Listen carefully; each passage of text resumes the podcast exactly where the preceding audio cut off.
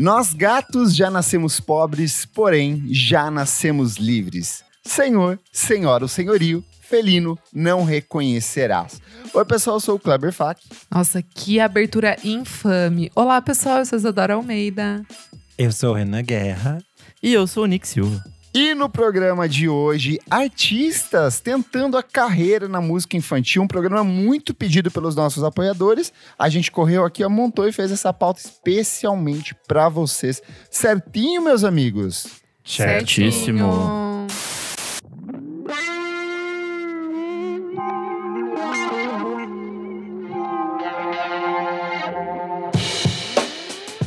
Vem aí mais uma edição do Balaclava Fest, o festival dos nossos queridos amigos do Balaclava Records. E para celebrar, gente, esses 10 anos de criação do selo, eles não economizaram esforços, não é mesmo? É isso mesmo, Kleber. Depois de uma edição especialíssima e repleta de atrações nacionais, é hora de aumentar o som para curtir show de artistas muito queridos aqui pelo podcast, né? Que a gente já Quem falou vem? Várias vezes. Ó, vamos começar, hein? Fleet Foxes, Always, que lançou um dos grandes discos desse ano, que a gente já falou aqui no podcast. O. Crumb, que a gente ama muito também. Banda da casa. E os queridos da Ombu, além de outras atrações que vão ser anunciadas logo mais. E eu quero saber de vocês, meus amigos aqui, quais são as atrações do Balaclava Fest 2022 que vocês mais querem ver, que vocês estão loucos para assistir ao vivo? Eu quero começar dizendo que eu quero muito ver Crumb, que é uma das bandas que eu mais gostei de conhecer nos últimos tempos. É, desde aquele EPzinho lá de 2016, já é uma banda que eu venho curtindo. E aí eles lançaram em 2019 o Jinx, que é um puta discão. E no ano passado o Ice Melt, que também, nossa, amei demais. Então, assim, é, quero muito, muito ver mesmo. Eu acho que vai ser um show bem interessante.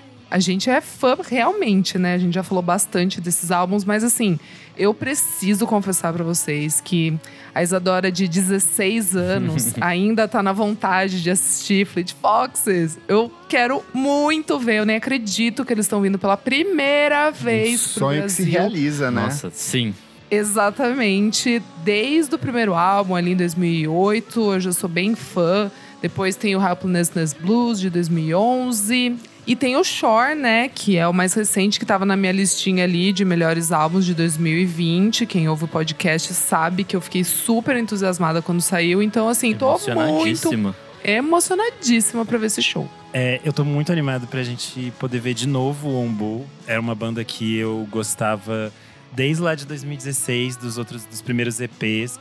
E aí quando eu mudei pra São Paulo, eu achava que eles nem existiam mais. E aí a gente pôde assistir eles no no Balaclava que teve já esse ano e foi essa espécie de reencontro. Só que eu acho que agora a gente tá num outro momento, né? Eles lançaram certas idades. Eu quero ver como tá funcionando isso ao vivo e como que é, eles estão mais entrosados depois de já estar circulando um pouco com esse novo disco. Então, estou ansioso. Olha, sobrou pra mim. Eu quero muito ver o Fleet Foxes. É uma das bandas da minha adolescência também, junto com a Isadora. A gente até gravou um podcast extra sobre o primeiro álbum da banda. Mas o Always é uma das minhas bandas do coração, assim, desde a última década. Eu acompanho desde o primeiro trabalho, o disco Sim. homônimo de 2014. Depois veio o Antisocialites de 2017. Mas o Blue Rev, assim, é um salto na carreira da banda. Um disco de guitarreira, assim, altíssima. Mas com você aquele amou esse disco, pop, né? melódico. Não, eu sou é maravilhoso. É minha cara. Eu sou, eu sou um, um garoto always, então eu quero muito vibrar acompanhando essa banda ao vivo. E esse ano, gente, o Balaclava Fest tem patrocínio da Heineken, que confia no poder da música como um poderoso veículo de conexão e tem apoiado diferentes iniciativas culturais em alguns dos principais festivais de música do Brasil. E se você quer saber um pouco mais sobre essa energia verde da Heineken que vem transformando e vem patrocinando diferentes festivais brasileiros, acesse o site heinekenenergiaverde.com.br e saiba sobre todas as iniciativas da marca. Heineken no Balaclava Fest. Beba com moderação. Se beber, não dirija.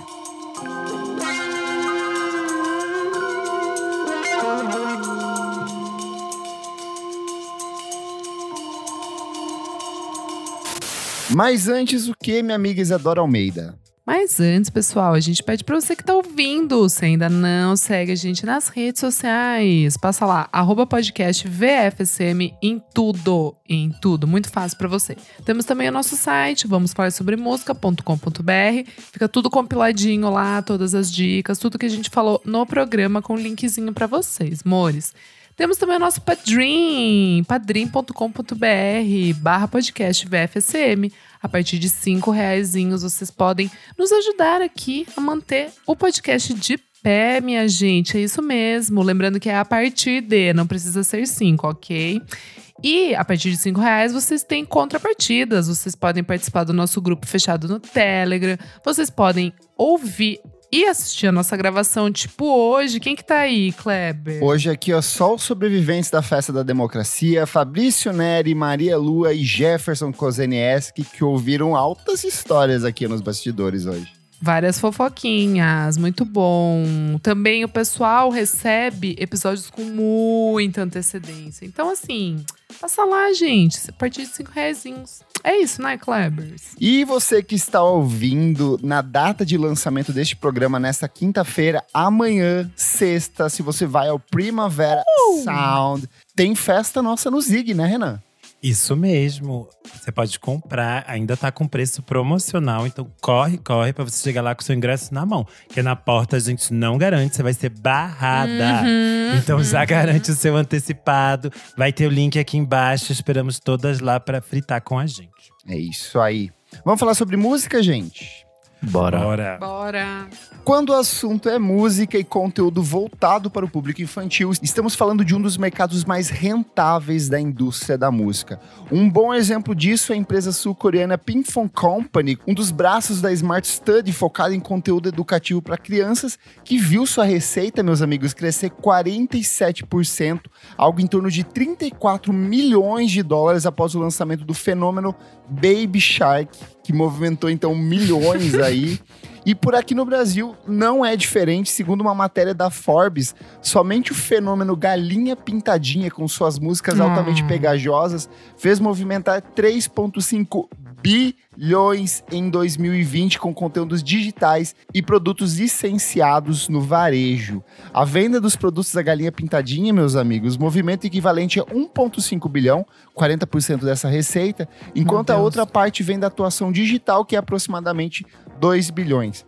Na América Latina, onde a audiência mais fiel da Galinha Pintadinha se concentra, o conteúdo da personagem é distribuído pela NetGill Kids e pelo canal digital espanhol, que conta com cerca de 12 milhões de inscritos.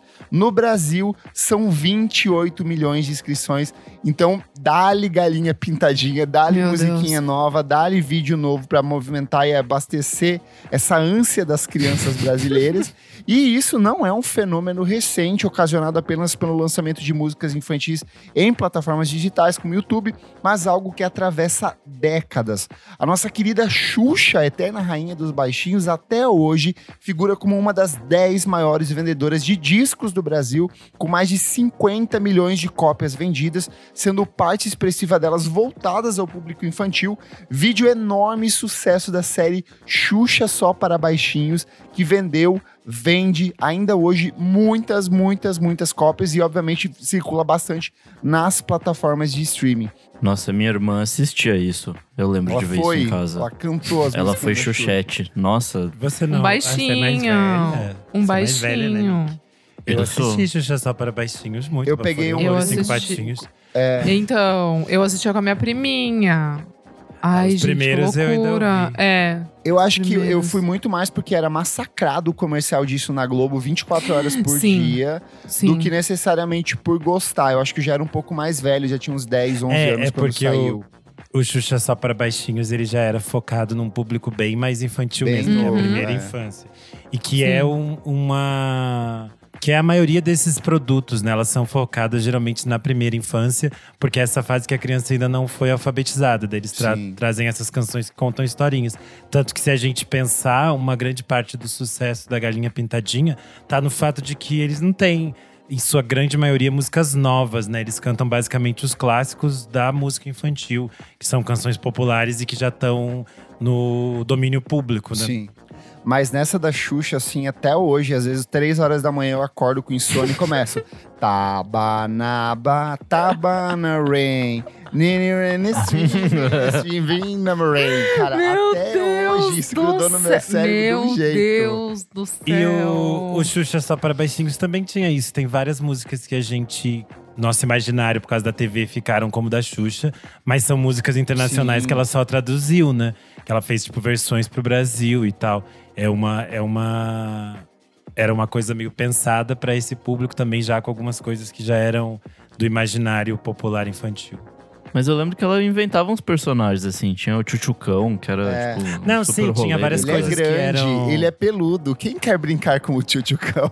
Não, era muito Tinha bom, a Bila. Bilu, tinha várias coisas que eram Nossa, criadas para pro universo dela. Ted, o povo, um Nossa amigo especial. Eu acho que a mais Estravei icônica agora, sempre será os cinco patinhos, assim, porque tem aquela É, melancolia. não, essa é triste assim, demais, cara. A mamãe gritou. Quá, Quá, quá, quá, quá, quá. quá, quá. Mas nenhum Mas- patinho. Nossa, isso é muito ruim. voltou. Não, assim, isso é negligência parental, Ficaram assim. com a mamãe. Índice de, de suicídio infantil em massa depois dessa Gente, Ai, que ela, já horror. tinha, ela já Bate tinha traumatizado várias gerações com o cãozinho Xuxa. Ai, que sim, a gente comentou lá no episódio Verdade. de músicas. Então vocês voltem lá pra saber toda essa tristeza. Então essas crianças que já tinham vivido o cãozinho Xuxa já estavam preparadas para o- a perda dos patinhos.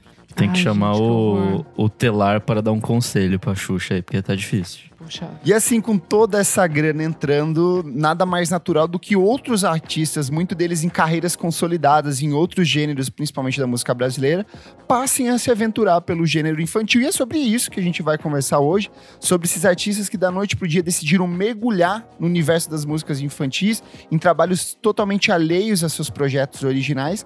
E aí a gente começou falando de Xuxa aqui, mas eu quero entender de vocês como que era na infância de vocês, se vocês chegaram a acompanhar ou ter algum CD desses, tinha alguma algum disco infantil que vocês tinham em casa que vocês curtiam muito? Eu tinha o cassete da Xuxa de festa junina. Todas as versões dela de Gonzagão. Amava. Eu lembro de ter que. Acho que era balão mágico, pois velho, Era né? da tua época, né? É bem da época mesmo. É, a música vinha em preto e branco. Vinha. Mas, é, assim, de fato, eu não me lembro de nenhuma das músicas. Porque, obviamente, minha memória é horrível, né? Mas acho que era o único que eu tinha. Eu lembro de ter algumas coisas de Xuxa também, dessas mais velhas, assim. Eu fui totalmente sugado pelo fenômeno Chiquititas. Eu amava, eu sabia as coreografias, eu, Eu sabia as músicas de tinha salteado. Nossa, Gente, eu eu tinha, tinha tudo, CD. até o 4. Só o álbum. Não, eu tinha tudo. O álbum de figurinha. Eu era muito chiquititer, eu adorava, eu, Eu, sabia eu tudo. assistia também. Na época eu, fazia amava. balé e daí a gente fazia, como um dos aquecimentos, dançar as músicas de Chiquititas. Su... Nossa, na minha escola também era o eu aquecimento. amava colocar, fazer as coreografias, sabe? Mexe, remexe. Eu amava aquelas Super. músicas tristes, tipo, não me Sim. diga mentirinhas, Sim. Nossa, demais. horrível, horrível. Nossa, Essa a música de meu pai foi comprar cigarro e, e não voltou mais. Não voltou sabe? mais. Não, e aí eu, eu acho que até contei é, em algum outro programa que Chiquititas fez uma. mexeu tanto com a minha cabeça que em, detar- em determinado momento eu queria que meus pais morressem pra que eu fosse um órfão do orfanato. Rádio sabe? Meu Deus. Porque parecia uma vida muito interessante você ser um órfão do orfanato Rádio Luz. Eles tinham muitas aventuras. Ai, sabe? gente, eu não achava. Eu sempre achava. Eu sempre achei muito deprê, as meninas. Eu não- eu não sei porque eles Ai, tinham era essa- meio triste. As coisas infantis tinham essa fixação com crianças órfãs. Tinha tanta coisa de criança assim num orfanato e achavam e fingiam pra gente que era a coisa mais legal, como se essas crianças não precisassem de terapia, tadinhos. É muito louco. Aqui- é, filme também que os pais morrem, daí vai morar na casa de não sei quem, Sim. fica meio órfão, Mas isso é um abandonado. trope Aquele lá do Jardim Secreto. É bem ai, básico de, de literatura, porque você, você princesinha. elimina os pais pra você deixar o personagem livre, né? Porque senão a ação se Sim. desenvolve. Tipo, é, Hum, É, mesmo aulas, esqueceram é. de mim, É. que. exato. Você tem Que que tirar os os pais pais, não morrem, senão né? não acontece nada, assim. O Peter Pan, a mesma coisa. Tipo, eles tiram as crianças dos Peter pais e vão pra esse Pan. mundo mágico ali. Uma que eu também cheguei a ouvir muito foi Eliana. Eu lembro de ter fitinha cassete. eu ama- eu amava- Eliana. Eu amava. Tem várias e amava músicas que Angélica hoje- também. Eu acho que era tipo uns hiper pop, sabe? Hiper pops dos anos 90, aquelas batidonas Sim. assim, muito frita. Tinham várias da Eliana que eram assim. Eu era muito Eliana e muito Angélica. Eu era. Eu E também. Eu era muito. hater da Jaque Petkovic, eu sempre ela. Nossa, sim, eu também não curtia. Ah, eu gostava. É, ai, eu detestava ela. E... Eu não gostava também. E aí eu também, obviamente, era criança da, da TV educativa, né? Então, TV Cultura, essas coisas eu via muito. Castelo, tudo. É. Mas daí isso eu vou falar mais pra frente. Boa. Tinha uma coisa que eu acho que era até mais antiga pra mim, que eu lembro que tinha música, que era TV Colosso. Nossa, É, TV bem Colosso assim, bom. Nó, eu amava ela é do TV ano que eu Colosso. nasci, mas eu lembro que ela continuou reprisando na, na Globo, assim, É, na durante Globo. alguns anos. Uhum. E eu adorava. A música, cara, eu acho a música de abertura da TV Colosso até hoje uma das músicas mais incríveis, assim, de Muito programas bom, infantis. muito bom. Era uma época, Ah, né, que rolava me- investimento, assim, pra, Sim, pra isso, sim. né? É, só, só você pensar as pessoas que eh, escreviam a TV Colosso. Só gente tipo assim, foda. muito real. Era Laerte, Angelio, Glauco, eh, umas pessoas muito aleatórias. Jura por Deus? É? Sim, era olhei. eles que criaram. E aí, a música era, era do Sullivan e Massadas. Que eram Meu também os Deus responsáveis do por essas coisas que o Nick falou, tipo Balão Mágico, Sim, sim, Trem da sim. Alegria, todas essas coisas tinham a Sim, mão deles. Os clássicos. Tanto aham. que muito artista grandão cantou essas coisas infantis. Tipo, a Gal Sim. fez participação com o Trem da Alegria. Erasmo Carlos com o Balão Mágico. Que então tinha esses loucura. encontros. Porque Não tinha sabia. muito a ver com, com esse contato com o Sullivan e Gente, Massados. Eu lembro Não, que tinha até o perfeito. Thunderdog, que era a versão do nosso amigo Thunderbird. Sim, Era bem divertido. no TV Colosso. Sim. Nossa, que incrível. Gente, que loucura. Eu não Eu sabia era disso. Priscilla, né? Que era a maior de Nossa, Priscilla, gente. Aí Sítio também, né? Que eu gostava muito, mas eu não tinha. Nossa, é é, verdade, eu tinha o CD do Sítio. O CD. Eu, era, não tipo, ti- Gente, eu não comprava, que loucura. Eu já era A muito chata. comprou. Eu já comprava os de, de banda. Sandy Júnior foi A a Isa coisa acho que mais. Strokes. É que, é que Strokes. a, Muito chata, né? Nossa, chata. A, o relançamento do novo Sítio nos anos 2000 foi, eu É. tinha tipo 7, 8 anos. Então eu- foi uma fase assim que eu peguei muitas primeiras temporadas. Mas eu tinha peguei o CD, também. Eu amava as músicas, mas eu não sei por que, que eu não comprei o CD. Eu amava, tinha Rita Lee, tinha Ivete Sangalo, tinha Tinha Gilberto tudo, Gil, elas iam de bom aquela cantar nos versão. episódios. É, era tudo. Entregava. É, nesse eu já era mais velho. Era que a Ivete cantava, eu amava. Eu gostava da Cuca. Cuidado com a Cuca, que a Cuca te Cuca pega. te pega, te pega, te É. pega de Ai, lá. tudo. Nossa, muito bom. Cuca gostosa ainda. Nossa, mó mil, mil Era face. tudo essa. Essa cuca é muito boa. Gostosona, magrona, peituda, metida. Mamba negra. É, bem Mamba mamba negra. negra, jacaroa. Caramba.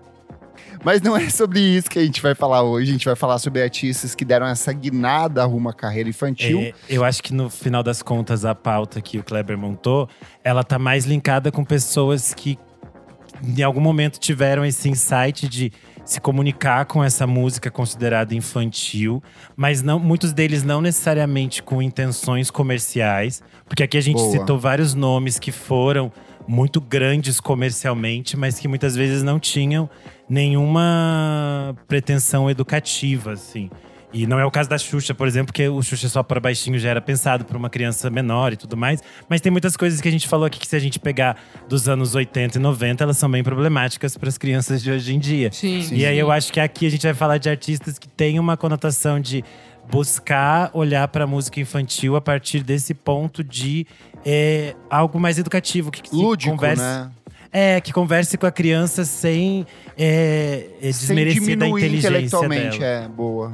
Perfeito. E eu acho que isso é um, é um parâmetro, tipo, que sempre existiu na música brasileira. A gente vai falar aqui de coisas mais pop, mas se a gente pensar, o Vila Lobos tinha um projeto que ele pesquisou durante Verdade. 10 anos, músicas infantis clássicas, e ele fez, tipo, o guia prático de Vila Lobos para crianças. Então é um processo que já existe na música brasileira, e eu acho que os artistas que a gente vai trazer aqui vêm desse mesmo caminho.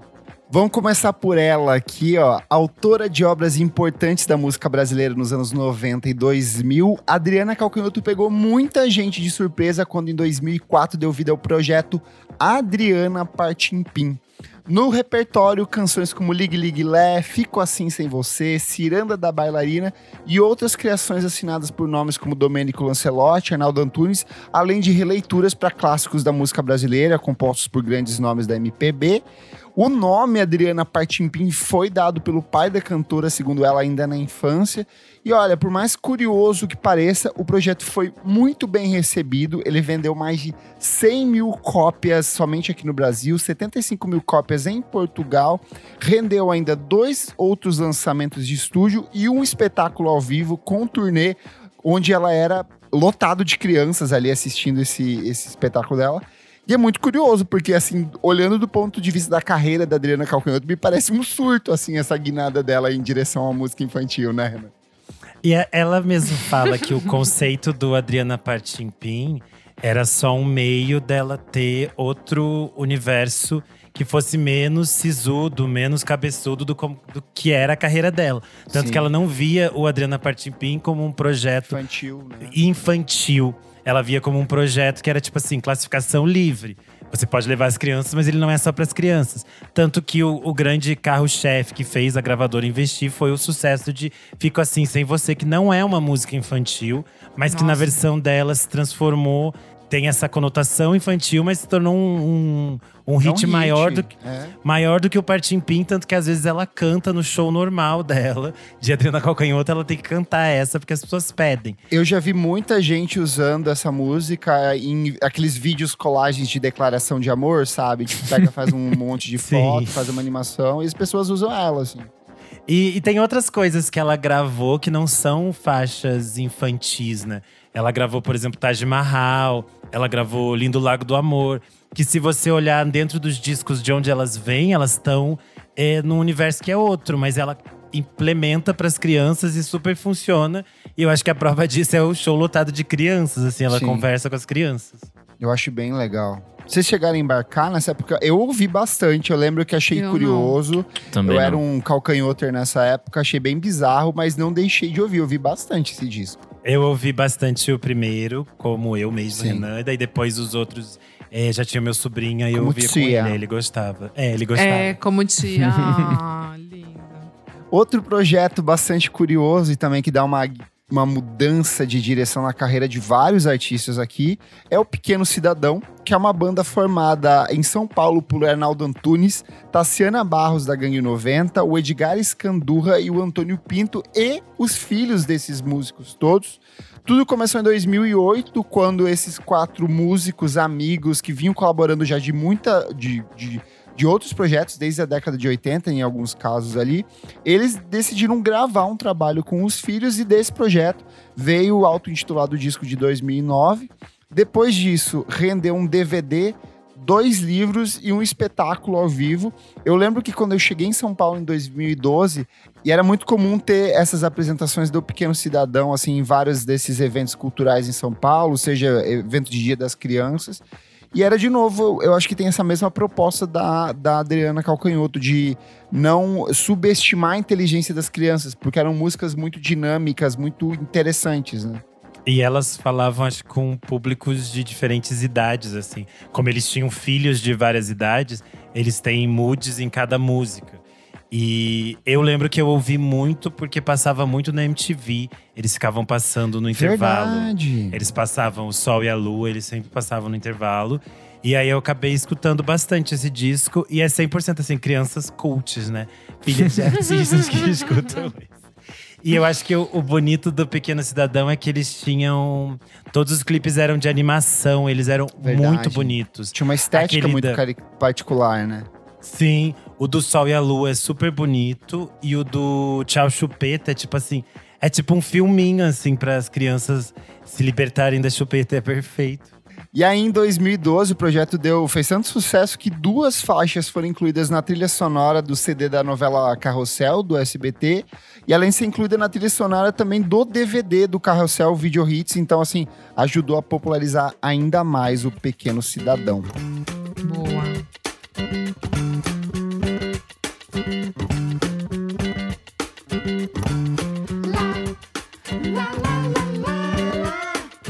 Perto de completar duas décadas de carreira, os integrantes do Patofu decidiram investir em uma ideia bastante inusitada no primeiro álbum de versões da banda. Eles nunca tinham feito um disco de versões, embora tivessem resgatado algumas composições ao longo da carreira.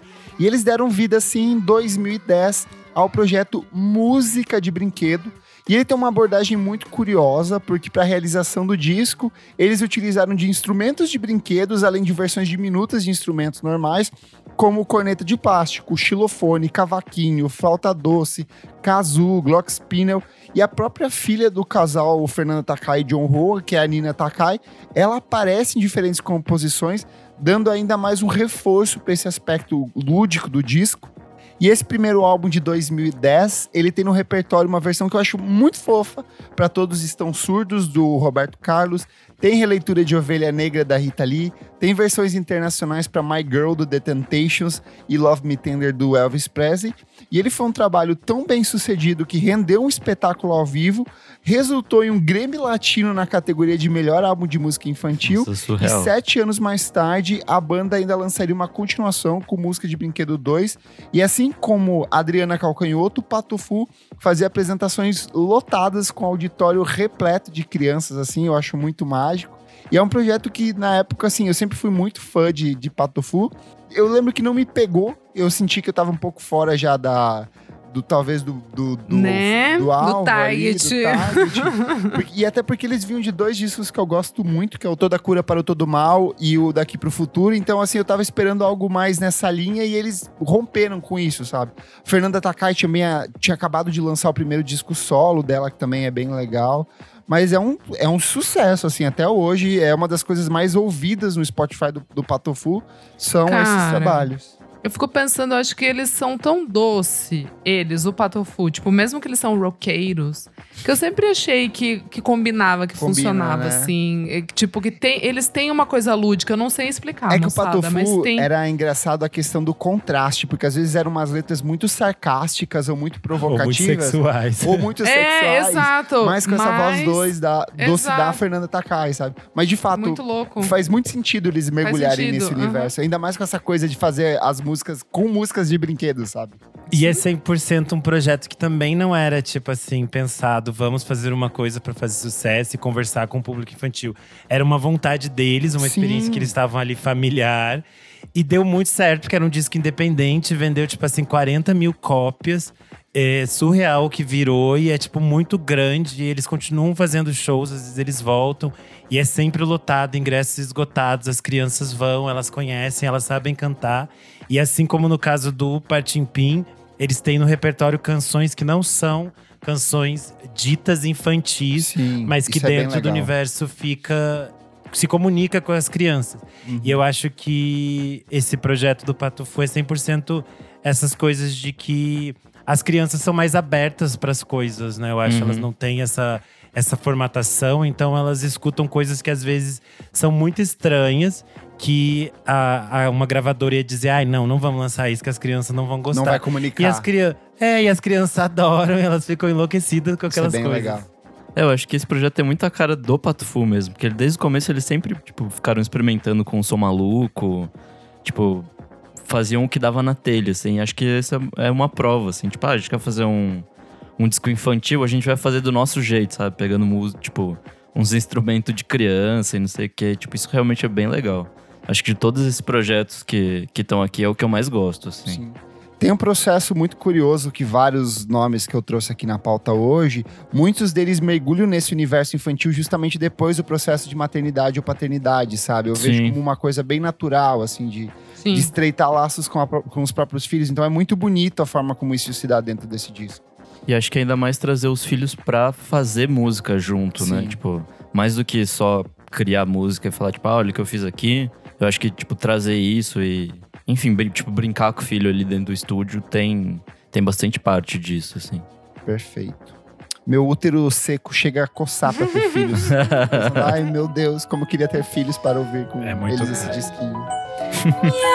alimentaram, me acariciaram, me aliciaram, me acostumaram. Chico Buarque dono de uma extensa discografia, obras cultuadas como Construção, Meus Caros Amigos. Em 1977, decidiu se aventurar pela música infantil com a adaptação de Os Saltimbancos.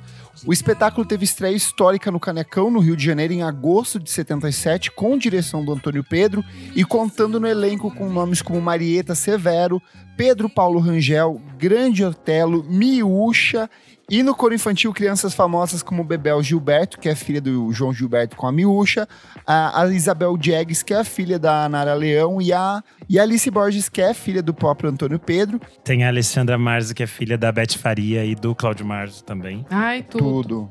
E no disco, a interpretação dos animais foi feita por outros nomes da música brasileira. Então tem Nara Leão, tem Miúcha, tem membros do MPB4, é todo um universo de colaboradores ali que resultou em músicas como Saltimbancos, Bicharia, História da- de uma Gata, que é a música que eu cito na abertura do programa hoje, Minha Canção, todos juntos. Então foi uma coisa que mobilizou bastante crianças e adultos na época. E os cenários e figurinos foram é, criados pelo Maurício Sete. E eles tinham essa coisa de fazer coisas muito grandes, estruturas muito grandes, para meio que dar essa dimensão do que eram os homens e o que eram os animais. Então, para imergir de fato as pessoas desse, nesse universo totalmente lúdico. E o espetáculo foi muito bem recebido pela crítica. Tem um texto clássico do Nelson Mota é, analisando essa, é, essa apresentação. E eu acho que os saltibancos, assim como outras coisas que a gente vai comentar aqui, é uma coisa que meio que transcende, é uma coisa que tá é parte do nosso imaginário popular, assim, são músicas que eu sinto que desde a infância estão ali acompanhando a gente, continuam ao longo da vida e volta e meia recorrem a esse universo. Tem também a questão de que acabou, é, foi popularizado também muito pelos Trapalhões, pela versão do que eles fizeram desse Ah, espetáculo verdade. também, que utilizou trechos de músicas disso aqui também. Então é uma coisa que é muito grande para a é cultura verdade. nacional, né? Ele foi um, um sucesso muito grande. As pessoas de uma geração anterior à nossa, assim, era muito comum que elas tivessem esse, esse vinil dos saltimbancos. Isso que eu ia falar, eu acho que na casa da minha avó tinha esse, esse vinil, cara. Eu acho que eu Esse já vinil vi, fez, tipo assim, muito sucesso.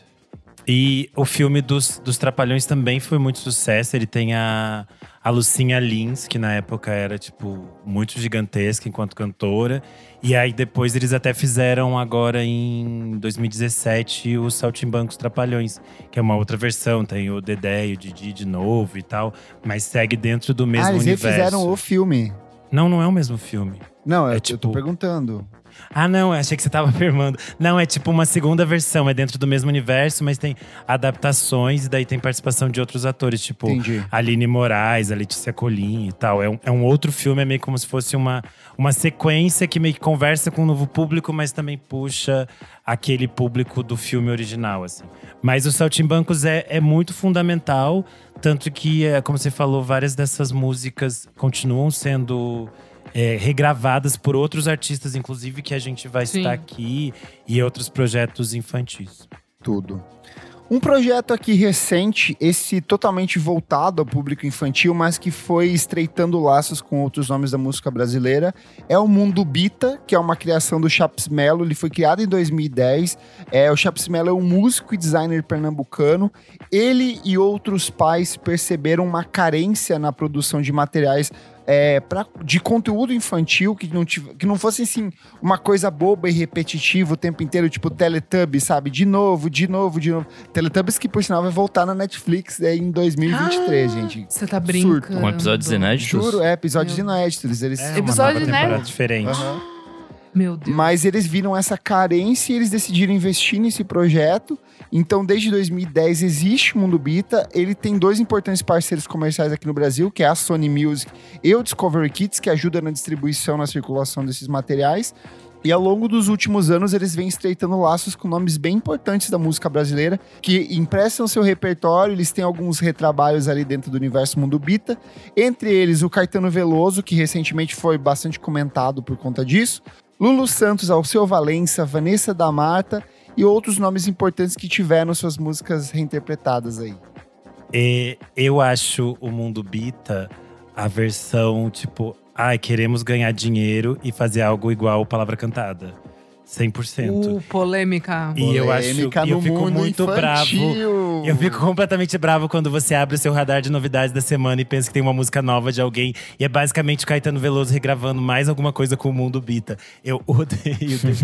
Alô, crianças usuárias do Twitter. Red arroba, underline Renan Guerra. Batam nele. eu não sou fã do mundo Bita, não gosto. E essa mensagem de faltava coisas é tipo assim, sim, gatos, porque vocês queriam alguém que tivesse. Que aceitasse o contrato de gravadora que o Palavra Cantada nunca aceitou, né? Porque eles são independentes. Olha, palavras Ah, fortes. O mundo infantil estremece. Eu sou aqui, mundinho Palavra Cantada. Perfe... Linda, tá certo. Ah, mas ao, ao contrário do Renan, eu acho interessante até reapresentar umas músicas pra, pras crianças, assim, tipo. Palavra Cantada já faz isso. Tá bom. A versão do leãozinho do Palavra Cantada é muito Ei, melhor que a do mundo ei. Renan é um cantader. Cantader versus Can beaters. Cantader.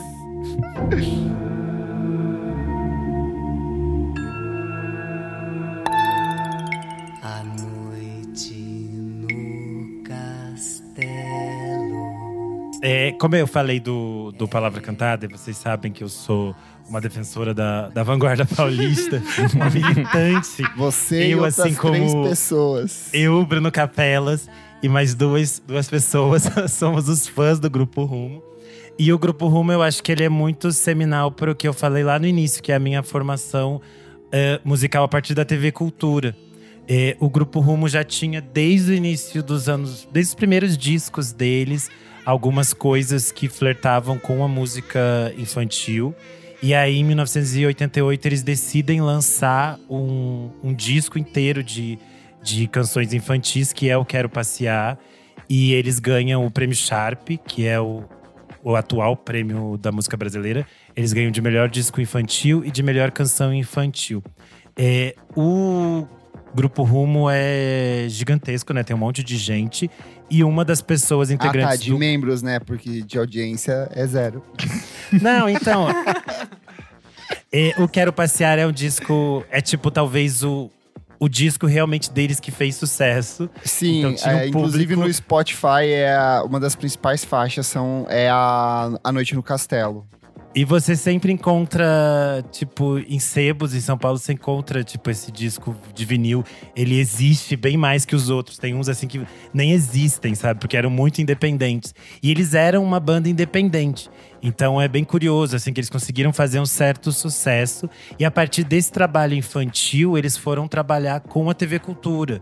E aí, o Paulo e, especialmente, o Hélio Skind foram trabalhar com a TV Cultura. O Hélio passa a ser o é, responsável pelo departamento de, Sim. de música da TV Cultura. Então ele cria basicamente os temas de quase todos os programas que Castelo alguns eles usam até hoje. Nem só desses, mas de todos os programas da TV Cultura, tipo Roda Viva, Vitrine, tudo era dele. E especialmente os de os de os de programação infantil, que é o Ratimbum, o Castelo Ratimbum, o X-Tudo e o Cocoricó. e aí então eles vão trazer todos esses Chegou artistas a hora da que turma do Júlio. Ah, eu amava. Puta todas, toda essa turma do, da vanguarda paulista acaba, de algum modo, passando por essas coisas. Por exemplo, a música do, do Ratinho pra Lua, se apaixona pela Lua. A Nausete faz parte do coro da Lua. Aí tem outras coisas, tipo. é, eles vão estar todos meio que interligados, trabalhando nessas coisas. E a partir disso, depois, em, em 94, o Paulo Tati, que é um dos outros integrantes do, do Rumo, também vai lançar o Palavra Cantada. E aí, no Palavra Cantada, também vão aparecer esses outros artistas que já tinham é, colaborado com a Vanguarda Paulista. Vai aparecer, às vezes, a Mônica Salmazo, vai estar cantando música para criança. E eles vão ter, no Palavra Cantada, uma importante parceria com o Arnaldo Antunes. Que é que eles lançam aquela de Criança Não Trabalha, sabe? Criança Não Trabalha. Lembra dessa? Uhum. Ah, acho que não. Eu Isso aí passava na, na cultura direto, tipo, durante a- Sim, O que nem comercial, aquela. né? Isso, porque era uma. Era tipo. Elas eram bem pop e bem educativas. Tinha aquela.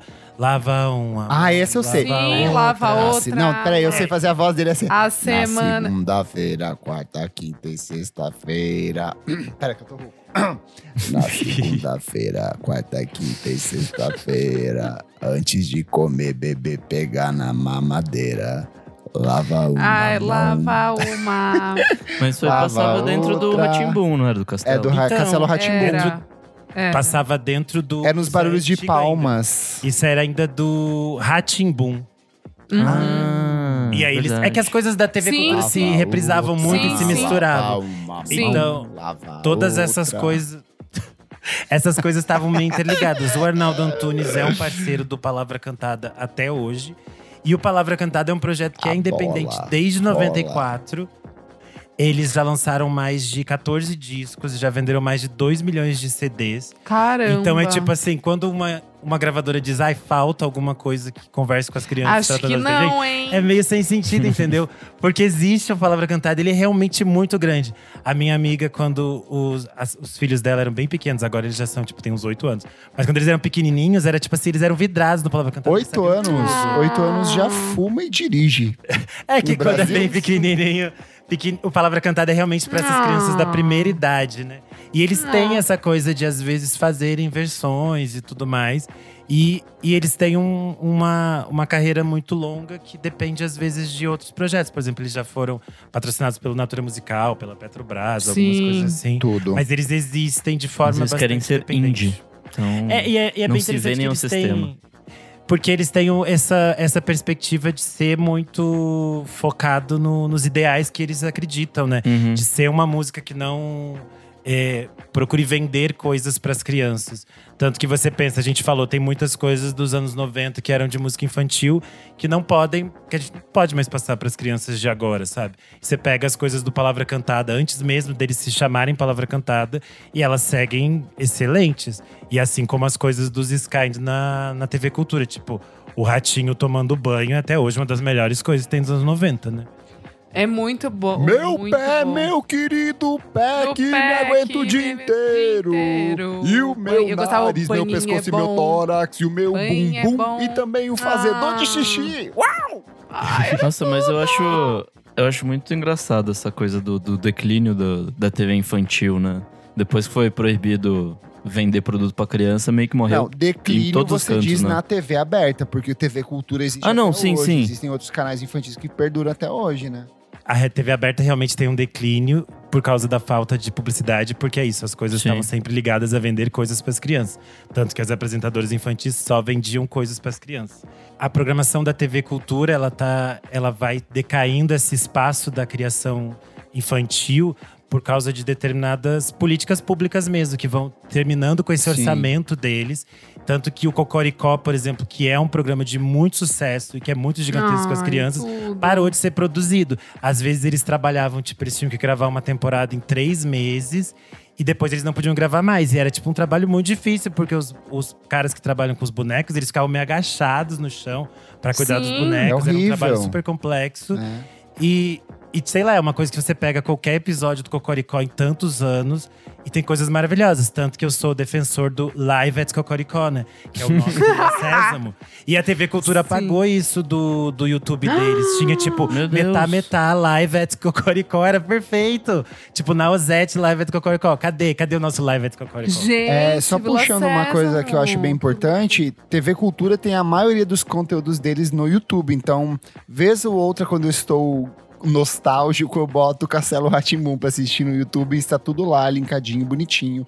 É, Nossa, o, o episódio do Brigadeiro eu sempre fico emocionada, gente. eu tenho medo até hoje do episódio do lobisomem. Eu morro de Horri- medo. Oh! Eu sei- Esse é do Nossa, Mundo da Lua, não é? Esse Não, é, é do horri- Castelo Não, que, na porta, É. na porta, não é Ah, tá. aquele… É do carnaval, É especial de carnaval, e eles acham Mundo da que Lua é tem um o- que quebra a parede, lembra? Entre um bicho No- e Ah, sim. para. Nossa, Enfim, traumas da infância. Enfim, esses, muitos desses programas hoje em dia estão no na TV Ratimbum, né? Eles têm uma TV Sim. fechada também. E grande parte da programação infantil tá linkada à TV paga. Tanto que a gente falou aqui que, por exemplo, Galinha Pitadinha, Mundo Bita, todos têm contratos com essas emissoras. É, até porque hoje em dia existe, acho que, muito mais canais fechados de criança do que tinha antes, né? Tipo, Sim, é, e eles são, eles são mais nichados, é tipo o Gloob. Eles É. têm o Gloob normal, o Glubinho, eles são focados em diferentes é, idades da criança. Outro nome bastante conhecido da música popular brasileira é o Zé Cabaleiro. Se escreve Zé Cabaleiro. É... Tipo Neila Torraca. Neila Torraca. Ele tem uma carreira muito consolidada aí nessa MPB mais voz, violão aí. é, faz um sucesso danado, mas ele tem uma empreitada na música infantil. Antes mesmo da fama, o Baleiro já chegou a trabalhar em, em releituras e fazer trilhas sonoras para alguns clássicos da literatura infantil, como o Flicks do Ziraldo e o Reizinho Mandão, da Ruth Rocha. Só que em 2014 ele lançou o primeiro álbum voltado ao público infantil, que é o Zoró, Bichos Esquisitos Volume 1. Ele foi agraciado com o 26º Prêmio da Música Brasileira na categoria de Melhor Álbum Infantil e é um projeto que ele vinha cultivando de longa data, mas que ele acabou investindo de fato depois que ele teve o primeiro filho ali. E esse projeto rendeu algumas outras continuações, EPs, outras músicas extras ali. Então é uma coisa que meio que motivou o Zeca a mergulhar de cabeça nesse universo infantil também.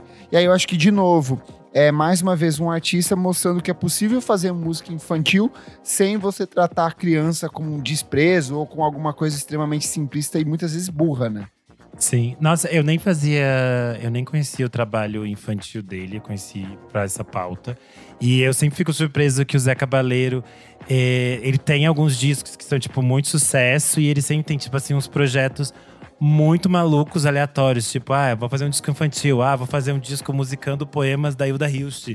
Vou fazer não sei o quê. Ele sempre faz umas coisas muito fora da curva. E daí ele junta o dinheiro lá do Hits pra fazer a coisa indie que ele quer. Acho isso muito interessante. Ai, perfeito. Ai, canta até a versão de Charlie Brown, né? Nossa, é verdade. Vai fazer. É verdade, tem essa versão. Ai, eu amo. Lá vem o pato, pataqui, patacolar. Lá vem o pato para ver o que que há. Lá vem o pato, pataqui, patacolar. Lá vem o pato para ver o que que há. Vamos lá, deixei aqui pro mais pro final, porque esse aqui pra mim é de todos os projetos da música brasileira voltado ao público infantil, poucos são tão bem desenvolvidos quanto a Arca de Noé de 1980 do Vinícius de Moraes. Você provavelmente conhece a música Era uma casa muito engraçada, não tinha teto, não tinha nada. Ou Lá vem o pato, pataqui, patacolá, quá, quá. Mas poucas pessoas sabem que tudo isso é parte de uma mesma obra, que é a Arca de Noé, que é de autoria do nosso queridíssimo Vinícius de Moraes, o eterno velho tarado, como a gente, a nossa amiga Elo Cleaver sempre falava aqui. É, são dois LPs voltados ao público infantil, lançados em 1980. É uma interpretação de um material composto por artistas italianos, do qual Vinícius de Moraes tinha um forte contato, principalmente ali durante o período da ditadura. E ele recruta para participar desse álbum alguns dos nomes mais importantes da música brasileira da época, como Chico Buarque, Milton Nascimento, Elis Regina, Ney Mato Grosso, Walter Franco, Fábio Júnior, que na época era um fenômeno aqui no Brasil, As. Frenéticas, e todos eles fazem parte desse processo que vendeu muito, porém ele tem uma história é, um pouco melancólica, porque assim, o Vinícius estava em processo de finalização desse álbum, já fazendo essas conexões com esses artistas importantes da música brasileira. Porém, ele acaba falecendo meses antes do lançamento do álbum, então ele não chegou a ver esse projeto ser pronto, finalizado. Porém, assim que ele foi lançado, ele caiu muito no gosto popular. E eu arrisco dizer que, assim, se tiver que fazer um top 100 discos brasileiros, esse é um que deveria estar ali, assim, porque ele é muito bom, ele é muito bem arranjado, são umas melodias lindíssimas, umas orquestrações usos das vozes assim de um jeito fantástico. E de novo são músicas que meio que transcendem. Eu acho que a gente todo mundo na escola teve algum momento onde cantou algumas dessas composições ou pegou meio involuntariamente sendo cantado por pai mãe tio avô ainda no processo de alfabetização.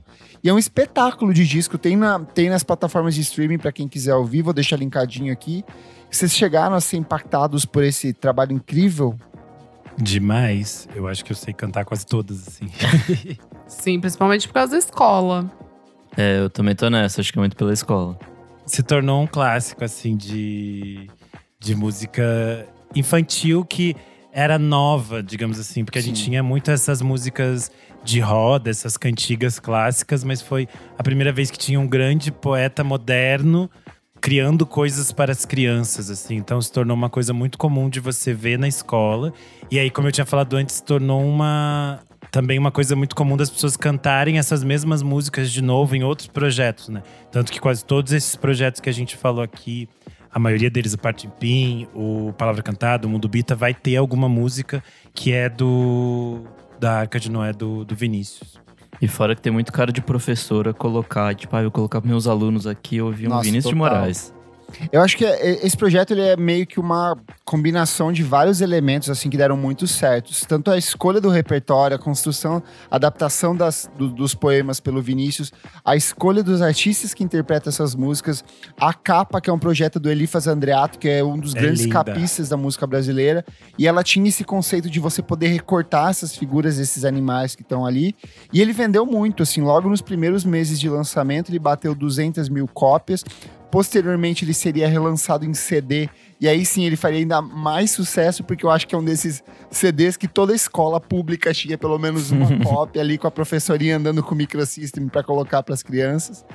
Ah, é que ele ganhou uma segunda versão, né? O, o disco 2, que aí também já tinha adaptações, algumas já sem o, sem o Vinícius. Aí tem até Sim. a Clara Nunes, Elba Ramalho. E aí tem o Toquinho, que também é uma, uma parceria do Vinícius e que é um, um artista que tá sempre realmente também linkado a essa ideia de, de música infantil, porque a gente sempre pensa em aquarela, Aquarela. que é realmente a Sim. música de Cara, escola. Essa música, ela é uma destruição. Eu, Eu lembro. Choro. Eu choro, eu acho uma das coisas mais Eu melancólicas. Eu da música Ai, é brasileira. coisa E eu lembro muito da minha professora de artes, professora Madalena. Um beijo, querida, que está ouvindo lá em Taipulândia. Tenho certeza que ela ouve. que ela pegou um dia e falou assim: a, a gente teve que cantar essa música no coral da, da escola, né, no final de ano. E ela falou assim: vamos prestar atenção nessa letra? E aí a gente começou a estudar a letra inteira, assim, o que que, tipo, e com cinco ou seis retas é fácil fazer um castelo, com o lápis em torno da mão. Não, e aí quando ela para. chega na parte do e descolorirá, e aí ela fala como todos esses sonhos eles vão se perdendo com o tempo. Cara, Ai, isso me para. trouxe uma melancolia muito grande. Eu tinha, sei lá, sete, oito anos e, sei lá, foi dali pra Joy Division, sei lá. Não, mas é que essa música é muito absurda. É muito boa. muito absurda. Ela é muito e, tem, e ela era também da propaganda da Faber-Castell, né? Sim. Tá relacionado E- a isso que a gente falou de a, as coisas infantis estarem correlacionadas a essa Sim. publicidade. É que Sim, o comercial sim. da Faber-Castell não chega na parte triste da música, é só na parte bonita, da vamos colorir, vamos fazer o castelo, vamos pintar aqui, Sim. ó. Mas eu lembro que eu já ficava triste porque eu acho essa música um lacre, eu acho essa música tudo, eu acho essa música maravilhosa. E aí, em 2013, a Suzana Moraes, que era filha do Vinícius de Moraes, ela decidiu atualizar esse disco e na nova versão contou com nomes como Zeca Pagodinho, Gal Costa, Maria Bethânia, Caetane Moreno Veloso, Arnaldo Antunes, Marisa Monte, Adriana Calcanhoto, que era a esposa dela, a Ivete Sangalo e Chitãozinho Chororó. Eu amo a versão da Gal Costa nesse disco de As Borboletas. E eu acho muito bonito que a Maria Luísa Jobim canta a cachorrinha nesse disco também. Que era a filha do. A filha mais nova, né, do Tom Jobim. E aí, motivados por conta desse material apresentado em A Arca de Noé, tem início uma série de programas infantis na Rede Globo, é, sempre com esse foco na música. Alguns resultaram em lançamentos de discos, e um dos mais bem sucedidos dele é o Plunct Plact Zoom, que foi um programa infantil exibido pela Rede Globo em 3 de junho de 1983, às 21 horas e 30 minutos. Então, crianças, fiquem sim acordadas até tarde, porque estamos nos anos 80. Ele foi escrito pelo Wilson Rocha dirigido por César Augusto Vanucci, Paulo Neto, o Netinho. E ele tem entre seus, é, seus compositores e uma das personagens mais icônicos ali é o Raul Seixas com Carimbador Maluco, que é até hoje uma das músicas mais populares da carreira dele. Mas ele não é o único, tem envolvimento ali do Nelson Mota, do Lulu Santos, tem Fafá de Belém. Então foi um outro projeto que mobilizou muita gente. Tem também Guilherme Arantes, tem Maria Bethânia ali cantando. E é uma coisa que, de novo, transpôs. Eu acho que a gente, na década de 1990, foi várias vezes é, apresentado esse vídeo do, do carimbador maluco, que era num fundo de chroma key maluco ali. Passava no video show. Passava no video show bastante, verdade. E é outro projeto muito curioso e que também daria início também ao Pilim Pim Pim, que foi outro projeto inspirado pela obra do Monteiro Lobato, com temas para os personagens do sítio do Pica-Pau Amarelo e que envolveu é, alguns nomes muito curiosos da música popular brasileira entre os intérpretes disso. Que é o caso da Ângela Rorô, da Baby Consuelo, que fazia a Emília, hoje Baby Brasil, a Bebel Gilberto, que fazia Narizinho, tinha a Dona Ivone de Lara fazendo a tia Anastácia, o Fábio Júnior como Príncipe, o Jorge Ben como Saci, Caras. o Moraes Meu Moreira Deus. como Visconde de Sabugosa na interpretação mais hippie possível. E o Zé Ramalho como profe- profeta. Então, assim, é uma colisão de pessoas, de estrelas ali da música brasileira de um jeito muito maluco, né? A música da Baby do Brasil pra Emília é ótima, Emília, a boneca, gente. Clássico das escolas também. E era Baby do Brasil. Mas era os anos 80, né? Os anos 80 você colocava a Baby do Brasil pra cantar Monteiro Lobato. Você colocava a TT Espíndola no filme da Turma da Mônica. Verdade. Você fazia coisas malucas e aí crianças, crianças sobreviveram, né? A que custa, eu não sei, mas sobreviveram. Aqui custa, é. Fechamos, meus amigos. Fechamos. Fechamos. A conversa encerra aqui, mas você continua conversando com a gente lá no nosso Instagram, na edição deste programa, arroba podcast VFSM. Conta pra gente quais foram as músicas infantis, os discos infantis, os artistas, infantis ou não, que movimentaram a sua infância, que abasteceram aí o seu microsistema, os seus fones de ouvido, a gente quer saber e ler na próxima edição. Eu esqueci aqui de falar de um muito importante, eu tinha a fitinha cassete Balanas de Pijama. Eu, Ah, eu não, tinha. é, não é brasileiro, Nossa! obviamente, mas eu tinha ali e foi uma coisa que eu, Eu ouvia achei que você ia falar é, da Ana Paula Valadão cantando Quem pecar vai morrer, quem pecar vai pagar. Isso é pra Deus criança também. Que isso nunca chegou na minha vida. Glória. Essas coisas gospel na minha família. Minha família ah, é mas mega o padre cristã. Marcelo Rossi e os bichinhos. Ah, isso chegou. Os animaizinhos subiram de dois em dois e continuam subindo ali até hoje. Vamos pro próximo bloco. Não paro de ouvir.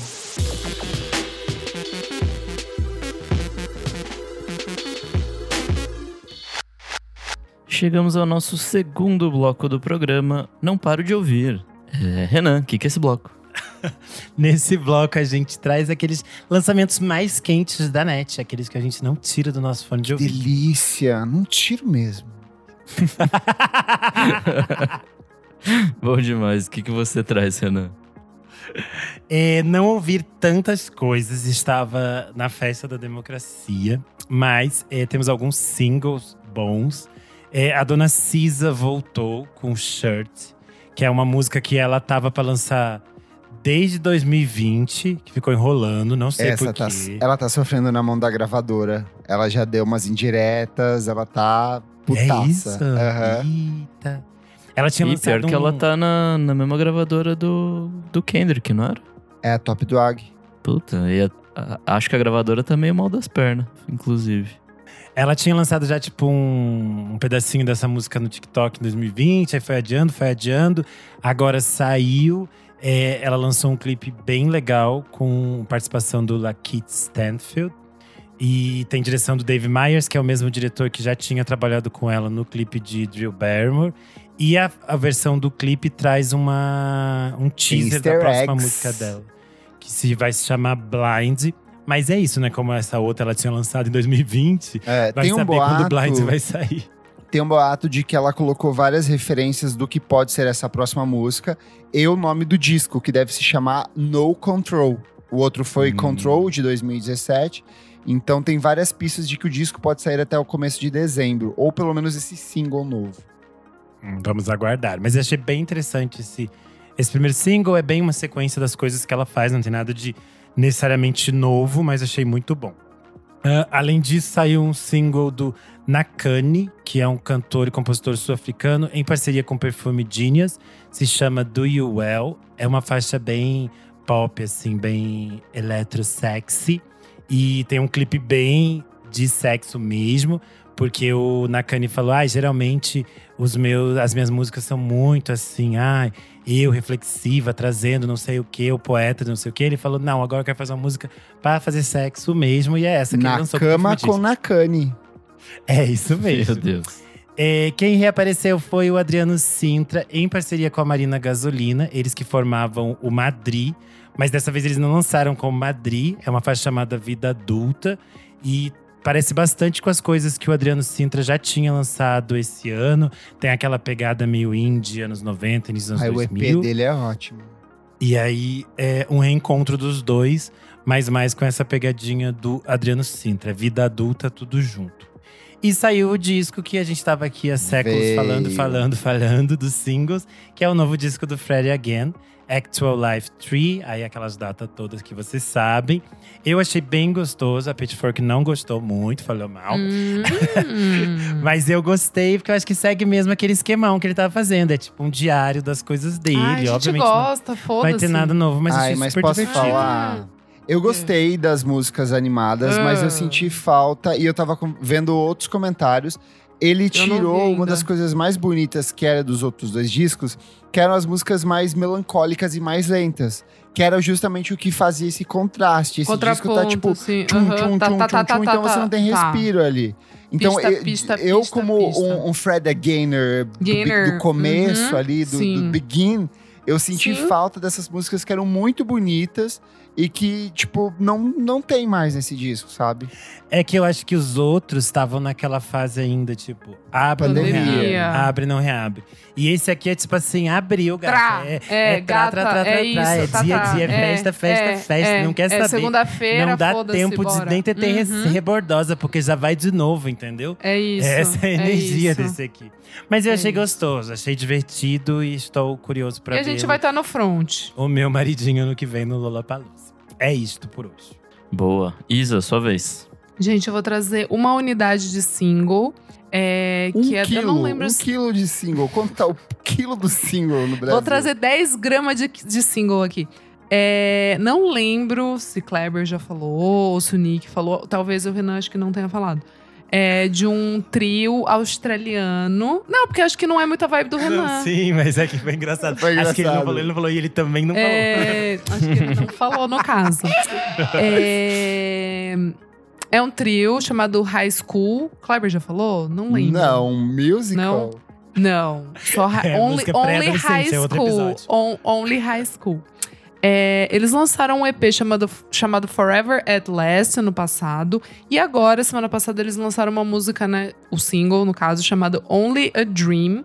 Eu gostei bastante, tá? Achei bem legal. Sei que o Fernando Dota e Luz Ribeiro gostaram também. Já comentamos bem, amiguinhas.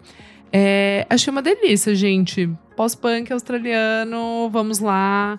São dois gatinhos e uma gatinha. Bem gostosinho, gente. Miau! Então é isso, Only a Dream do High School. Procurem, procurem saber.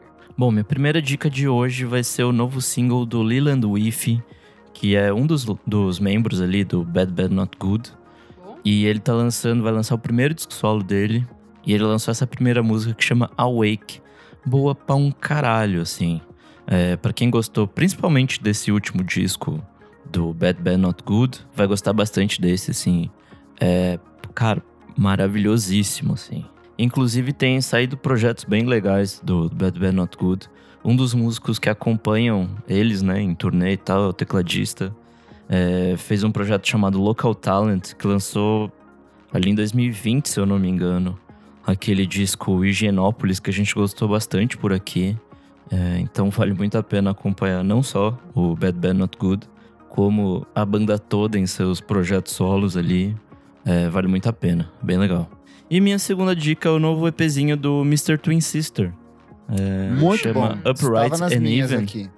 Quatro musiquinhas, bem diverso, assim, é bem mais pista.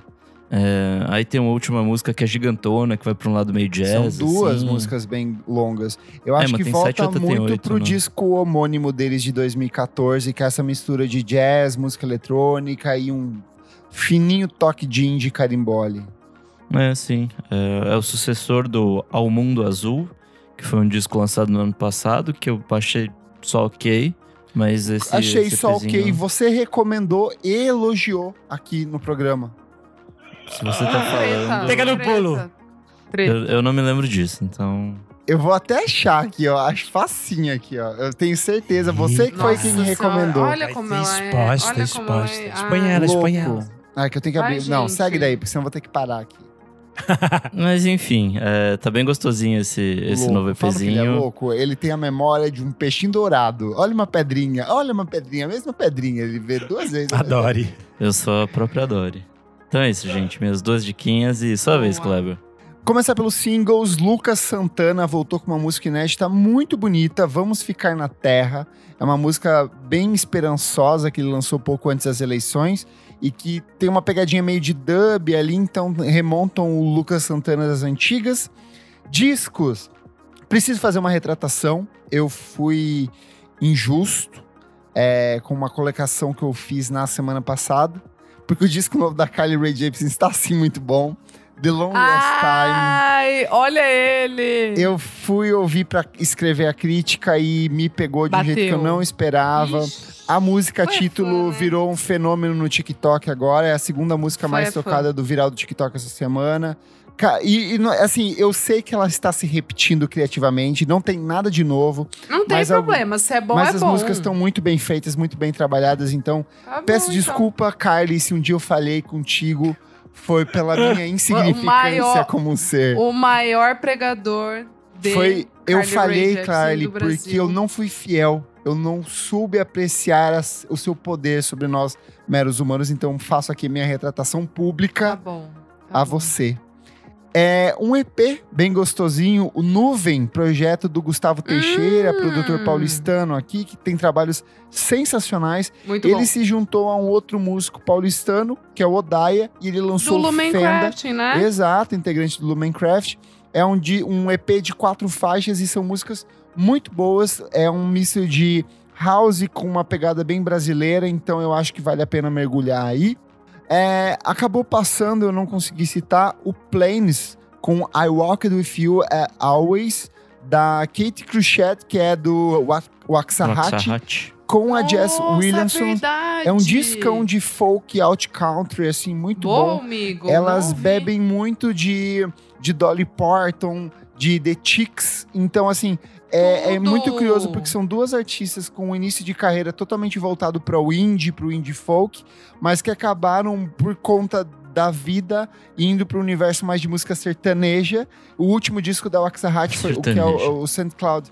É, ué, sertanejo é o que, que é o Sim, country, sim, se eu é entendi. Sertanejo? achei inusitado. E elas vão pra esse disco, assim, onde elas meio que confessam as referências delas, só que elas deixam muito da marca da sonoridade autoral delas duas. Então é um disco muito bonito, é um disco totalmente estradeiro. A foto de capa são elas sentadas na beira do- é, do, Murundum ali, falando fofíssimo, eu não assim. ouvi. Vamos, amiga, vamos, pega na minha mão, vamos galopar aí em É direção meio ao oeste. Thelma Louise, eu achei, É sabe? bem Thelma assim? Louise, assim, é... Ai, amigas.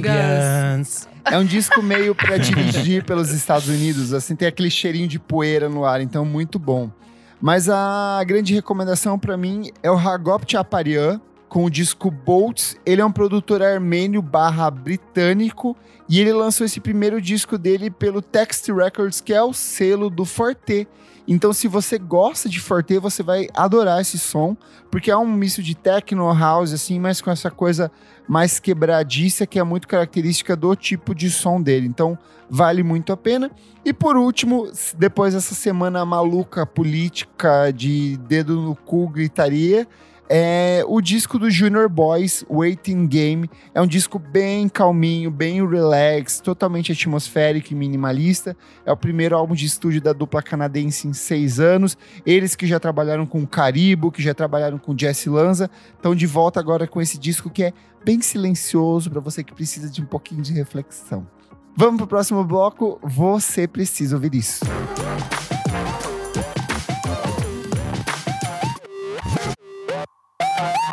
Nosso terceiro e último bloco, você precisa ouvir isso. Renan, o que é esse bloco? Nesse bloco a gente dá dicas, ideias, conceitos, pensatas, o que quisermos. Hum, o que você traz, hein? Bom, estou basicamente assistindo Todas as Flores, vidrados nas minhas atrizes. Eu tô Quem amando os não comentários. está acompanhando tem que acompanhar. A regra é comentar com a hashtag no horário de travessia pra irritar. Eu amo a Boa! das novelas. Certíssima. Não, mas o elenco tá maravilhoso. Regina Casé, Letícia Colim, eh, Ana Beatriz Nogueira, Thalita Caralta, um bafo elenco. Enfim. Mas eu vou falar de algo que eu assisti semana passada, que está no Prime Video, que é o filme Alguém Avisa, que é um de 2020, que é a comédia de Natal das lésbicas, que eu ainda não tinha assistido. E eu acho que depois do Primavera Sound a gente já vai estar em ritmo de Natal. Então você já Sim. coloca o seu, o seu filminho de Natal, que Copa eu nem sei o que é. Eu vou ver Natal já, já pra mim já é Natal. E é o filme porque é protagonizado pela Kristen Stewart. Tem participação da Aubrey Plaza, da Alison Bry, do Daniel Levy. Levy que fala? Levi? Levi. Daniel Levi. Daniel Levi. E é dirigido pela Cleia Duval. E eu achei super fofo. Ele realmente segue bem o padrãozinho de comédia romântica. É, a Kristen Stewart e a sua namorada, que é interpretada pela Mackenzie Davis, elas vão passar o Natal na casa da família da, dessa namorada. Porém, no meio da viagem, a Kristen Stewart descobre que a namorada dela ainda está no armário. E que a família não sabe que ela está indo como namorada. Gata. E, a- e aí a, a Kristen Stewart vai ter que fingir que ela é, tipo assim, amiga. E aí a família é, tipo, caótica, as irmãs se odeiam, tem uma irmã maluca, geek. As coisas vão, vão entrando assim naquelas comédias de desconfortáveis. Divertido. E você vai Divertido. ficando assim, meu Deus, eu não acredito que está acontecendo isso com a coitada. E aí é bem comédia de Natal, assim, depois tem a mensagem, você chora, você se emociona. Ah. Então é bem fofinho. É pra o você- entrando numa fria das lésbicas. é isso. Era o que a gente precisava, Boa. é bem isso. Está disponível no Prime Video. Entrando a- numa úmida. que ódio, Baixaria. proibido isso. E a Aubrey, a Aubrey Plaza está perfeita como sapatona. E eu ainda não assisti ela em White Lotus. Eu vou assistir e comentar na semana que vem, Eu pois estou ansioso. É isto por hoje. Como diria Ana Carolina, as sapatãs. Sapatões. Vamos lá, Nick. Bom, eu não estou conseguindo consumir muita coisa, então vou dar dica de um tá videozinho de consumindo sim, quem sabe. só cerveja. É, Mas enfim, é um Ai, canal de YouTube que chama Digging the Great. E o vídeo específico que eu quero falar é o The Musical Movement We Don't Talk About Enough. Que é basicamente sobre o Soulquarians. Que foi um movimento musical Ai, tudo, ali dos de anos 90. De neo soul e de hip hop ali do final dos anos 90, comecinho dos 2000. D'Angelo, Erika Badu, Outkast, todo mundo. J. Dilla, Erika Badu. Eu já falei sobre eles aqui. Sim, você já chegou a citar. Né? É um movimento, Verdade. tipo, fudido de bom, assim. E basicamente a- ele começa ali com, com Questlove e com o D'Angelo. E aí eles vão juntando gente, vai chegando J. Dilla, vai chegando Erika Badu. Mais pra frente tem, tipo, Bilal, Pino Paladino, Q-Tip, Mos Def. Bilal. o Com Common, tipo, tem muita gente foda. E geraram alguns discos que são maravilhosos, assim. Entre eles, o Voodoo, do D'Angelo, que é ali de, acho que dos anos 2000. 2000, já. 2000. É, o tem aqui- da Erika o- Badu é dessa leva também. O. e- não, mas é é o nome? Mama's Gun, da, da Erika Badu, também dos anos 2000, é um disco lindíssimo. Sim. Tem aquele do The Root, que é Sim. fudido de bom, que é de 99, se eu não me engano. O, o próprio Outcast, aquele que é do nome dos signos deles, o Aquaman. Aquamine, é dessa época também. Então, assim, só, só É coisa tudo que vai maravilhosa. de assim. 97 ali o comecinho dos anos 2000. Vale muito a pena, assim. É, acho que vale a pena ver esse vídeo pra pelo menos ter um início ali, você entender como que se formou a, a patotinha toda e como eles desafiavam ali o, mundo do rap fazendo outra coisa que não era nem aquele, aquelas tretas, né, do East Coast e West Coast. Então, eles iam pra outro lugar e como meio que se formou esse neo soul dos anos 2000, assim. Porque a gente ouve ecos disso até hoje em dia, assim, muita coisa que a gente ama. Então, vale muito a pena mergulhar nesse, nesses discos, principalmente, assim. Lacrou. Boa. Kleber. Vamos lá, vou começar encerrando o meu mês do horror, já que toda semana eu trouxe alguns filmes de terror. Queria ter visto mais, mas a eleição parou meu coração, não Já foi um ver. horror por si só. Exato. Porém, eu consegui ver um excelente filme que eu ainda não tinha riscado da minha lista do Dario Argento, que é o Terror na Ópera de 1987. E como a minha amiga Isadora sempre gosta que eu leia uma sinopse aqui, ó, é assim. Uma maldição paira sobre a montagem da ópera Macbeth de Verdi. No Scala de Milão, Corvos aparecem degolados, operários são assassinados e holofotes caem na plateia, reforçando a crença de que a peça estaria sendo mal assombrada. A insegura, Maldita so- maldita.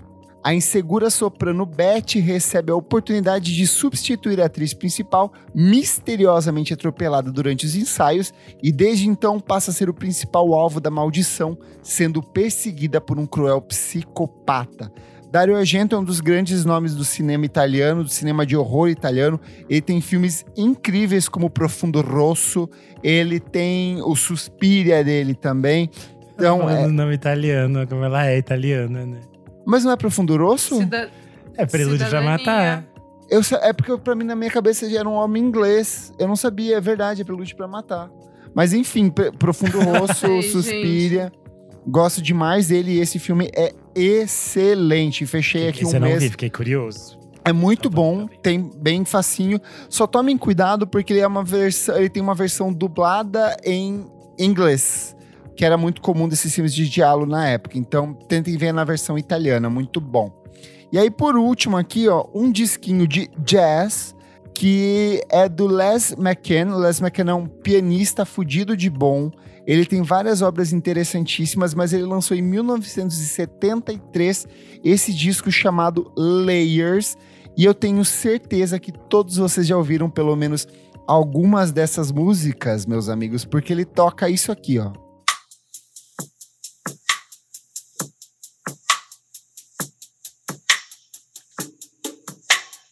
Ele tem a base do Teardrop do Massive Attack, mas o Massive Attack já sampleou ele com outras músicas, como por exemplo com Bullet Boy. E o Slick Rick também já sampleou ele, então é um artista mega sampleável, ele tem vários trabalhos incríveis, mas esse disco, assim, é, é um disco de jazz bem minimalista, bem envolvente, então vale muito a pena você mergulhar. Fora que a capa é totalmente minimalista também e muito bonita. É isto. Minha amiga Isadora, o que, que você traz nesta semana? Gente, eu trago uma loucura que está disponível na Netflix, que é um- uma minissérie de quatro episódios chamada A Garota Desaparecida do Vaticano. É um Ai, true amiga. crime ali. Ai, gente, uma loucuríssima. Vamos lá, Kleber, você que gosta de sinopse. É, Roma, 1983. Depois de sair da aula de música, a jovem Emanuela Orlandi nunca mais foi vista. Seu desaparecimento envolve o Vaticano em um mistério até hoje insolúvel.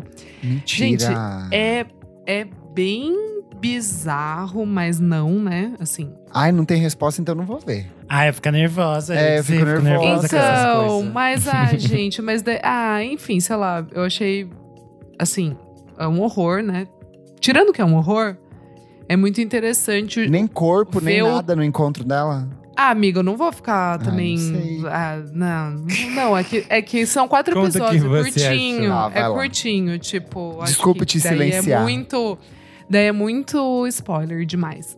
É, mas eu acho muito interessante, assim, principalmente um- o terceiro episódio, que vai focar meio que no teatro, em como, sabe assim, tipo, na, em como a Itália se parece com o Brasil, no sentido de, tipo, Valores imprensa- cristãos, família. Sim, preservação. sim. Mas fora isso, mas fora isso, misturar, tipo, muito a imprensa, como. é, como fazer um- de um- uma parada que é séria, fazer um teatro, entendeu? Principalmente na década de 80, assim. Tipo, que a galera realmente muito sem noção. Década de 90 também, porque é uma parada que, tipo, mexe muito com o imaginário, assim, da- das pessoas. Principalmente por ser Vaticano, e daí também acontece um, um crime em, em Roma, né? Que daí já é outra jurisdição, enfim. É muito caótica a história. E aí a gente, a cada episódio, vai entendendo que são muito mais camadas, assim, e a parada é bem complexa. Mas, sei lá, acho, acho interessante, Ai, assim, de fiquei assistir curioso. pra. É, porque, sei lá, faz pensar. Hashtag faz pensar, sabe assim? Mas Sim. é, enfim, é, é triste, né, gente? Mas é isso. São várias camadas e quem gosta também não é muito longo, são quatro episódios. Dá pra meio dar Boa. uma maratonada ali, não tem nada pra fazer, dá uma maratonadinha. Mas tem que tá, Arrasou. vai ter que estar tá cabecinha boa. Se tiver meio deprê, não assiste não, tá? Boa. Comentários referentes à última edição do programa, que foi. As pessoas gostaram. A Era da Hum. Coletânea Millennium e outras compilações de sucesso. A nossa capinha aqui, ó, maravilhosa. Ô, Vou parabenizar Nick, parabéns. eu, porque eu forcei o Nick a fazer essa capa do jeito que eu queria. Ele queria fazer um recorde tosquíssimo. Falei, ele não vai não, ser. perfeito. E ele arrasou na entrega dele, porque esse menino é mar... Esse menino, como pode um homem desse estar solteiro? É um crime contra É um a crime. civilização brasileira. É um crime. Ó, tá até ajeitando ai. o cabelinho, coçando ali na nuca, fazendo um charme. Os padrinhos aqui, ó, tá tudo molhado assistindo a gravação com esse homem delicioso. Como fala bobeira. Comentário aqui do Rafael Underline BZ. Ele falou: Fiquei lembrando aqui também que tiveram alguns gêneros musicais, como o funk carioca e o tecnobrega, que aconteceram e viraram o que são hoje por conta das coletâneas, piratas ou não.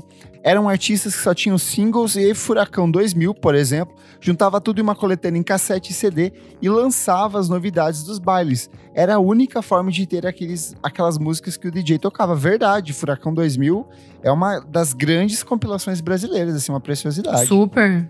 Ai, po- posso ler uma aqui? Comentário do Matheus Ernest, nosso querido aqui amigo que sempre comenta. Ele colocou assim: gente, depois de vocês falarem sobre o dry cleaning várias vezes seguidas, mais a resenha da Isa, me obriguei a ouvir. E eu não esperava que seria um álbum tão gostoso. Ouvi trabalhando e bateu muito. Pelos pubianos pra todo lugar aqui no meu sabonete. Ah, fofíssimo! O arroba Tyler Bass falou duas coisas. Não sei se vocês comentaram e eu não peguei, mas tinha também as coletâneas vendidas com jornal. Você comprava Sim. o panfleto golpista de domingo e por mais R$ 7,90 levava o melhor de Tom Jobim, Miles Davis, sei lá. Aí a coleção completa formava um desenho na estante. Eles vendiam tanto VHS quanto CD, né? Você comprava Sim. as caixinhas. Nossa, sim. E hoje você compra tudo isso em sebo, o kit completo, assim. Depois de um tempo Sim. começou a ser vendido o ki- o kit completo.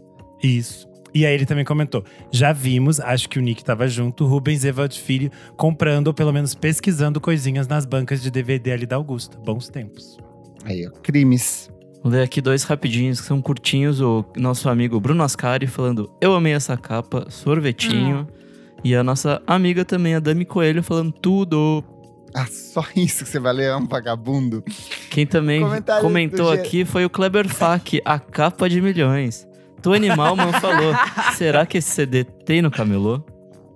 Esse- Comentário do Geraldo.zip. Ele falou: Eu tinha o perfil da Adriana Calcanhoto que comprei falsificado na feira em um domingo de manhã com minha mãe. Eu tinha uns 10 anos, eu acho. Meus pais tinham uma coleção chamada Bis. Sim, eu lembrei depois que a gente gravou, eu também tinha alguns desses.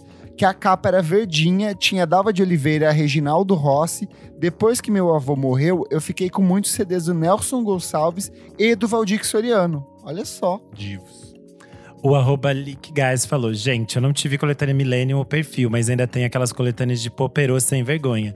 Eurodance dos anos 90, Tudo. denunciando a idade. Estilo as sete melhores. Adoro. A Jovem Muito Pan bom. lançava isso antigamente. Lançava, né? sim. A gente Quando comentou naquele episódio sobre as coletâneas de Summer Electro Hits.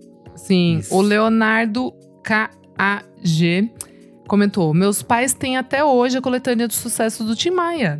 Eu gostava de escutar quando criança. Nossa, deu pra lembrar da coletânea de décadas da música nacional. Quero comentar um que me cita aqui, ó. O Olho Ouvido, nosso apoiador querido, falou: Amei o episódio. Uma coletânea muito boa também, essa em vinil, era História da MPB, da Abril Cultural. Era focado em compositores desde Pixinguinha até Djavan, e os encartes vinham com textos muito bons de jornalistas e críticos como Tinhorão e Tariq de Souza.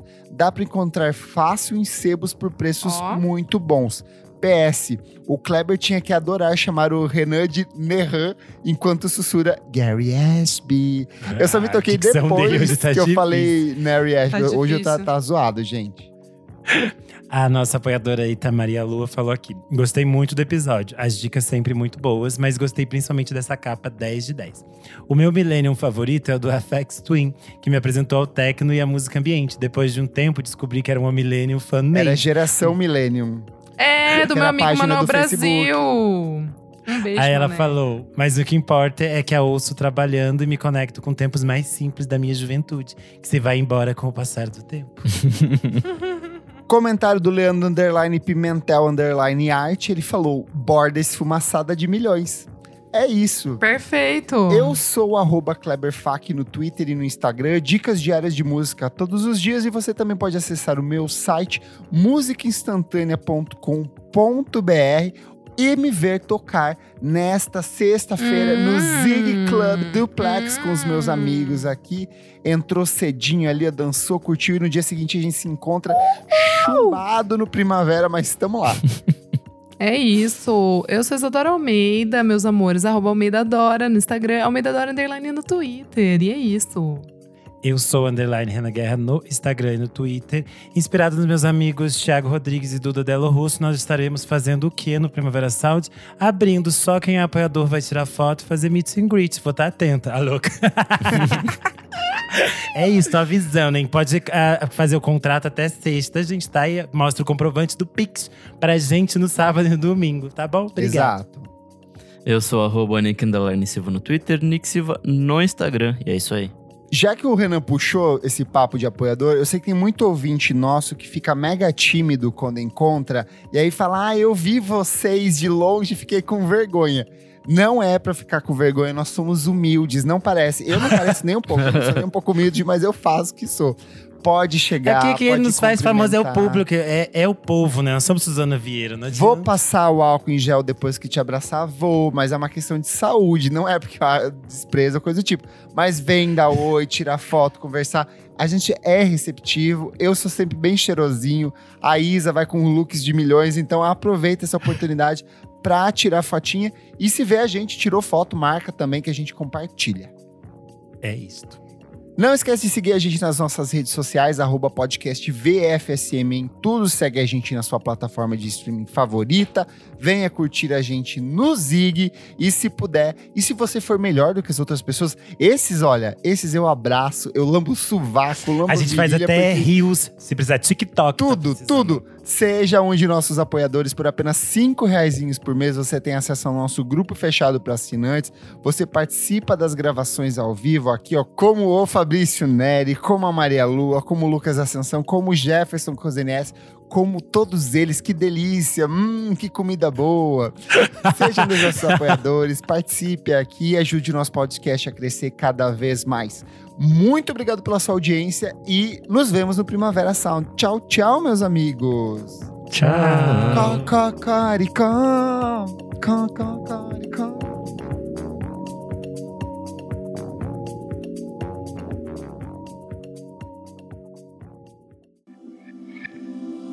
Esse podcast foi editado por Nick Silva.